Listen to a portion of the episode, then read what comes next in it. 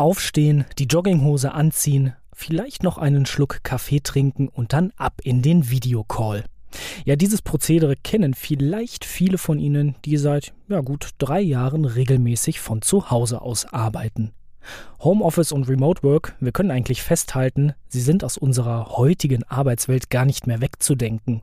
Und sie haben uns ja auch ziemlich viel Flexibilität beschert. Aber auch Betrieben und Organisationen bringen digitale und virtuelle Elemente einen Mehrwert, nämlich hybride Strukturen. Egal ob On- oder Offboarding von Mitarbeitenden, betriebliche Weiterbildungsangebote oder Meetings von Führungskräften. Es geht sowohl vor Ort als auch zugeschaltet per Videokonferenz. Was in der Wirtschaft ja mittlerweile so das neue Normal ist, gewinnt so langsam erst aber Einzug ins deutsche Bildungswesen. Aber es ist unerlässlich, dass wir auch hier virtuelle und digitale Elemente endlich integrieren. Wir sollten aufhören, über Tools zu reden und anfangen, sie in die Hochschulbildung zu integrieren und dann schauen, welche neuen Möglichkeiten dadurch entstehen. Genau das sagen zwei Damen und mit diesen möchte ich mich heute darüber genauer unterhalten hier bei Suckling Wirtschaft. Und deswegen begrüße ich Professor Dr. Jane Lee vom Lehrstuhl für strategisches Management an der WHU Otto Beisheim School of Management. Ich grüße Sie. Hallo. Und die zweite im Bunde ist Eileen Aslana, Head of Public Sector and Education bei Zoom. Hallo. So klingt Wirtschaft. Zukunftsthemen für Unternehmen. Der Business Talk der Solutions bei Handelsblatt Media Group.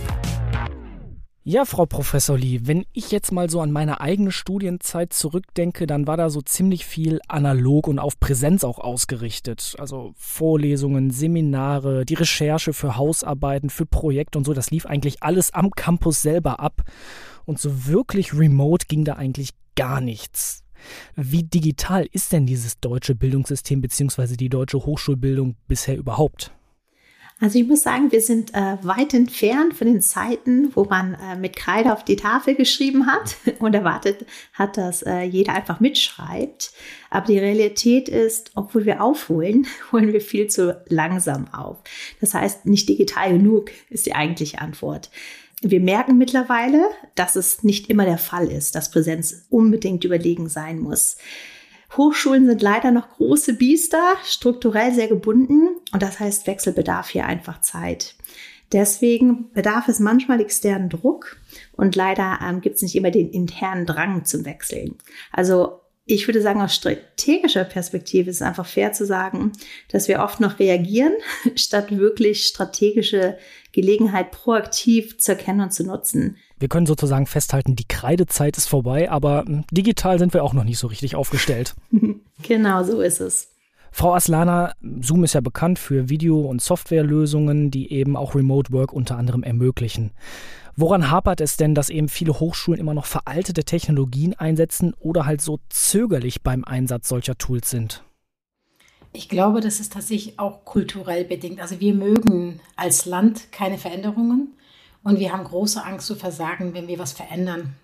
Und ganz ehrlich, ich meine, wenn wir morgens aufstehen und in die Hochschule fahren, ich als Dozent kann dann sagen, okay, ich habe jetzt meine Vorlesung, die läuft drei Stunden, danach bin ich zu Hause.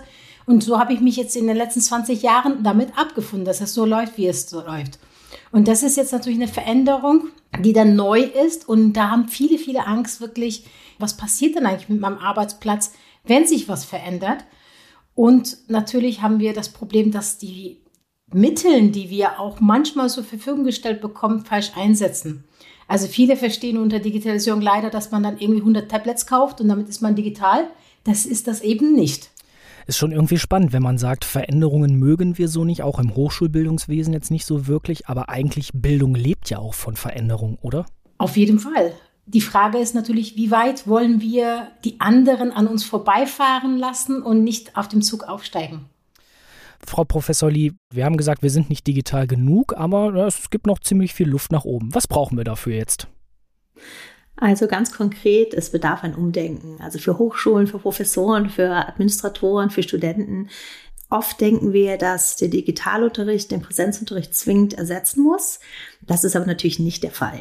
Digitale Tools können auch ergänzend sein und einfach strategischen Mehrwert bieten, weil sie unsere Lehrmöglichkeiten erweitern und somit den Unterricht verbessern. Und ich glaube, diese Angst muss uns noch genommen werden, dass wir einfach verstehen, ja, Veränderung ist schwierig und natürlich gibt es am Anfang immer diese Resistenz, aber letztendlich muss man diese Resistenz überbrücken, um weiterzukommen. Wie man so schön neudeutsch sagt, es geht also auch vor allem ums Mindset.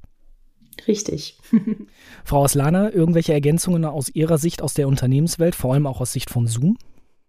Also ich, ich stimme dem vollkommen zu und ich sage jedes Mal, die Veränderung müssen wir als Chance sehen und nicht als Hindernis. Und wir müssen einfach mehr wollen, um auch mehr zu erreichen.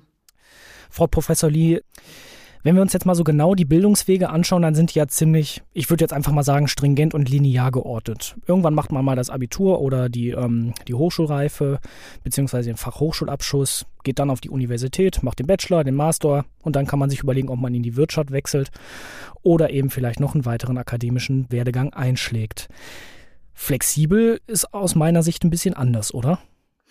Ja, das ist genau richtig. Und ich muss sagen, es gibt auch viele Änderungen jetzt in diesem Bereich, dass es nicht mehr ganz so äh, linear und strukturell gebunden aussieht. An der WHO haben wir zum Beispiel ähm, jetzt in den letzten ähm, 12 bis 18 Monaten einen Online-MBA gestartet, der wirklich fast exklusiv äh, digital ähm, geliefert wird. Also es gibt schon andere, andere Wege und ich glaube, das Wichtige ist zu verstehen, dass das auch richtig und wichtig ist. Denn der Grund dafür ist einfach, dass dieses multimodale Lernsystem auch viele Vorteile bringt und nicht unbedingt nur mit Einschränkungen ähm, in Bezug geführt ähm, werden sollte. Auf jeden Fall für mich insbesondere ist es wichtig, dass man Zugang zu verschiedenen Lernkontexten kriegt. Zum Beispiel im Klassenzimmer. Man kann Gastdozenten aus der ganzen Welt schnell und unkompliziert ins Klassenzimmer holen und natürlich, man kann flexibel sein. Das heißt nicht nur für Dozenten, sondern auch für Studenten und Universitäten kann man ganz neue Lernbahnen schaffen. Und ich finde für mich aus strategischer Sicht erschließt das Zugang zu einer ganz, zu ganz anderen Zielgruppen insbesondere natürlich Minderheiten und schafft diese neuen Bildungswege. Das sind die Möglichkeiten, die wir uns noch erschließen können mehr Austausch, Vernetzung wird ermöglicht, aber es wird vor allem flexibel und diejenigen, die damit zu tun haben, haben sofort Kontakt mit dieser Technologie, wissen damit umzugehen und man nimmt ihnen so ein bisschen die Scheu davor, oder? Das ist richtig und das ist natürlich auch für die, für die Arbeitswelt sehr wichtig. Das heißt, Studenten lernen schon von Anfang an, schon von Beginn des Studiums, wie man mit diesen digitalen Toolkits arbeitet. Und sie, sie entwickeln dieses Know-how, das sie für den Arbeitsplatz dann auch brauchen. Frau Aslana, Flexibilität, Hybridität, aber vor allem auch technisches und technologisches Know-how sind ja eigentlich für die Arbeitswelt von heute, aber perspektivisch sogar für die Arbeitswelt von morgen unerlässlich. So ist es. Also es gibt keinen Weg daran vorbei und je schneller wir unsere Nächstkräfte sozusagen darauf vorbereiten, desto besser ist das für unseren Arbeitsmarkt und natürlich auch für unser Zusammenleben. Also die Lebensqualität verbessert sich ja dadurch extrem. Und wir wollen ja, dass die Studenten, wenn sie mit ihrem Studium fertig sind, direkt in die Arbeitswelt hinein integriert werden können, ohne weiter geschult zu werden, ohne weiter angefasst zu werden. Und deswegen ist das umso wichtiger, dass die Universitäten dabei auch vorrangig das mitmachen, entsprechend auch diesen Weg mit uns mitgehen. Und ganz ehrlich, so wie Professor Lee das gesagt hat, es eröffnet uns ganz neue Möglichkeiten. Also nehmen wir mal ganz einfach einen Schüleraustausch mit Schülern aus Afrika. Das wäre und würde niemals so klappen, wenn wir keine digitalen Tools hätten.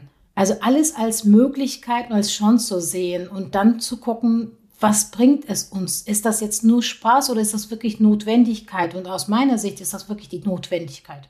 Dann lassen Sie uns einmal näher auf diese Notwendigkeit eingehen.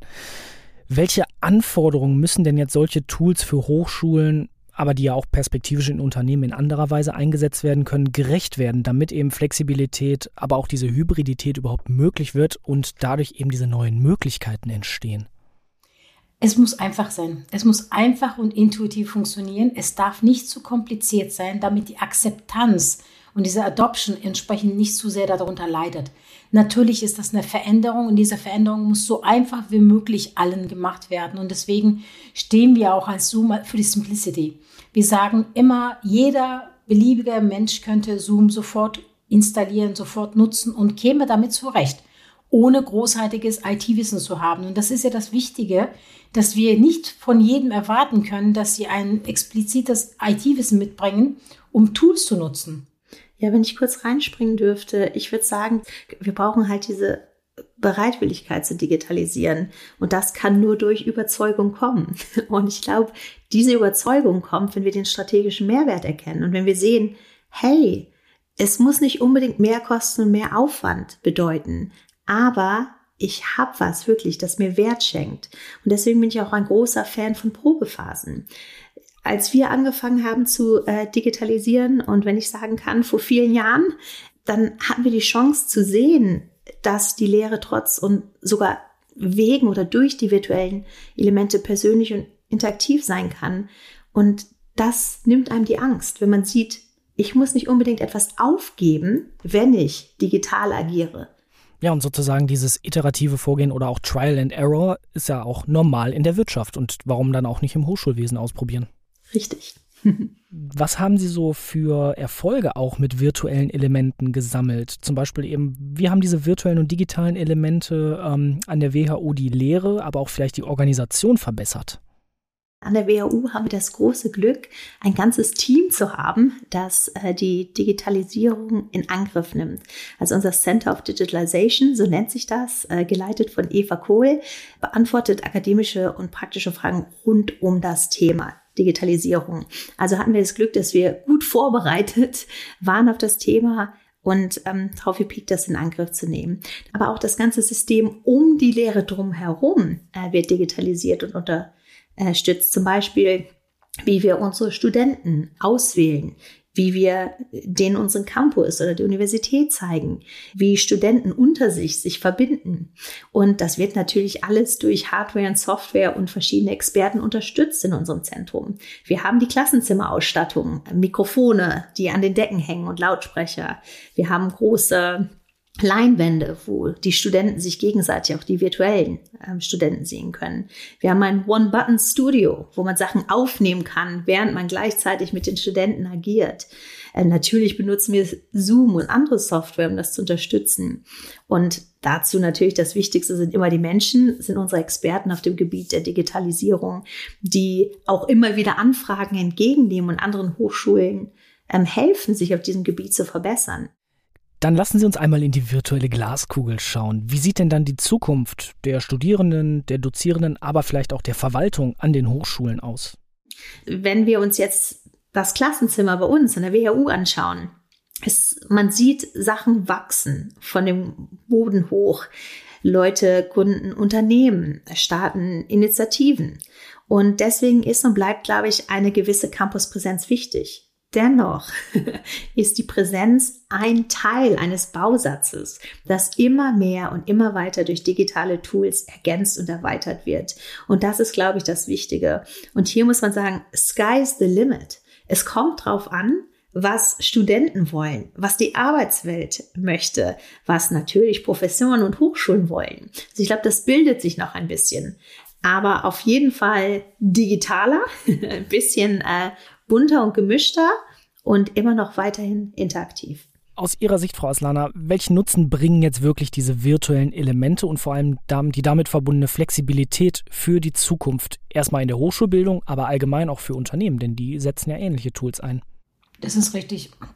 Und aus meiner Sicht gibt es da tatsächlich zwei Kernvorteile. Das erste ist tatsächlich, dass wir eine höhere Effizienz haben, natürlich dadurch, dass wir virtuell sind oder hybrid sind weil wir dadurch viel mehr erreichen in kürzerer Zeit. Und das nächste ist natürlich die Lebensqualität. Und da machen wir uns mal alle nichts vor, wenn wir uns mal Gedanken darüber machen, ob ein Student für vier Stunden Vorlesung acht Stunden in der Uni sein muss, weil er ja zwischendurch Freistunden hat, oder ob er dann nur diese vier Stunden entsprechend online oder die zwei Stunden online und die anderen zwei Stunden in der Uni verbringen kann. Also wir erhöhen damit die Lebensqualität jedes Einzelnen. Und dadurch sind wir natürlich auch entspannter und auch dann kommt auch zu höherer Effizienz. Ich möchte Ihnen, Frau Aslana, noch eben die Möglichkeit geben, ein Plädoyer für mehr Digitalisierung zu geben. Denn die Frage, die mich noch interessiert, ist, welche Risiken gehen denn jetzt Unternehmen, aber vielleicht auch Hochschulen ein, wenn sie jetzt den Anschluss verpassen, vielleicht noch weiter schlafen und eben nicht auf digitale und multimodale Elemente setzen? Wir verlieren auf ganzer Linie. Weshalb? Wir verlieren unsere Studenten an die umliegenden Länder. Wir verlieren unsere Arbeitskräfte, die entsprechend auch in die umliegenden Länder oder woanders hingehen, weil denen mehr angeboten wird. Und dadurch werden wir als Land immer ärmer und ärmer. Und da sehe ich großen Bedarf, da jetzt schon zu agieren, denn wir vergleichen uns oft mit Amerika. Aber gehen wir mal einen Schritt zurück und vergleichen uns mit den umliegenden europäischen Ländern. Also nehmen wir mal Holland, nehmen wir mal Schweden. Die sind viel, viel weiter als wir. Das heißt, unsere Zukunft, das, was hier Deutschland aufbauen und weiterführen soll, geht ins Ausland, weil wir denen nicht genug anbieten. Und das finde ich als eine sehr, sehr große Gefahr. Und die anderen machen das schon so lange und wirklich gut, sodass wir wirklich jetzt mit Vollgas da dran gehen müssen. Das ist doch mal ein schönes Schlusswort.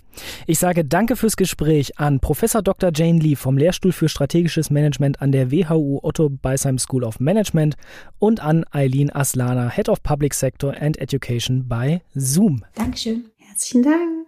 Und wir, liebe Hörerinnen und Hörer, hören uns kommende Woche wieder zu einer neuen Folge So klingt Wirtschaft. So klingt Wirtschaft. Der Business Talk der Solutions bei Handelsblatt Media Group. Jede Woche, überall, wo es Podcasts gibt.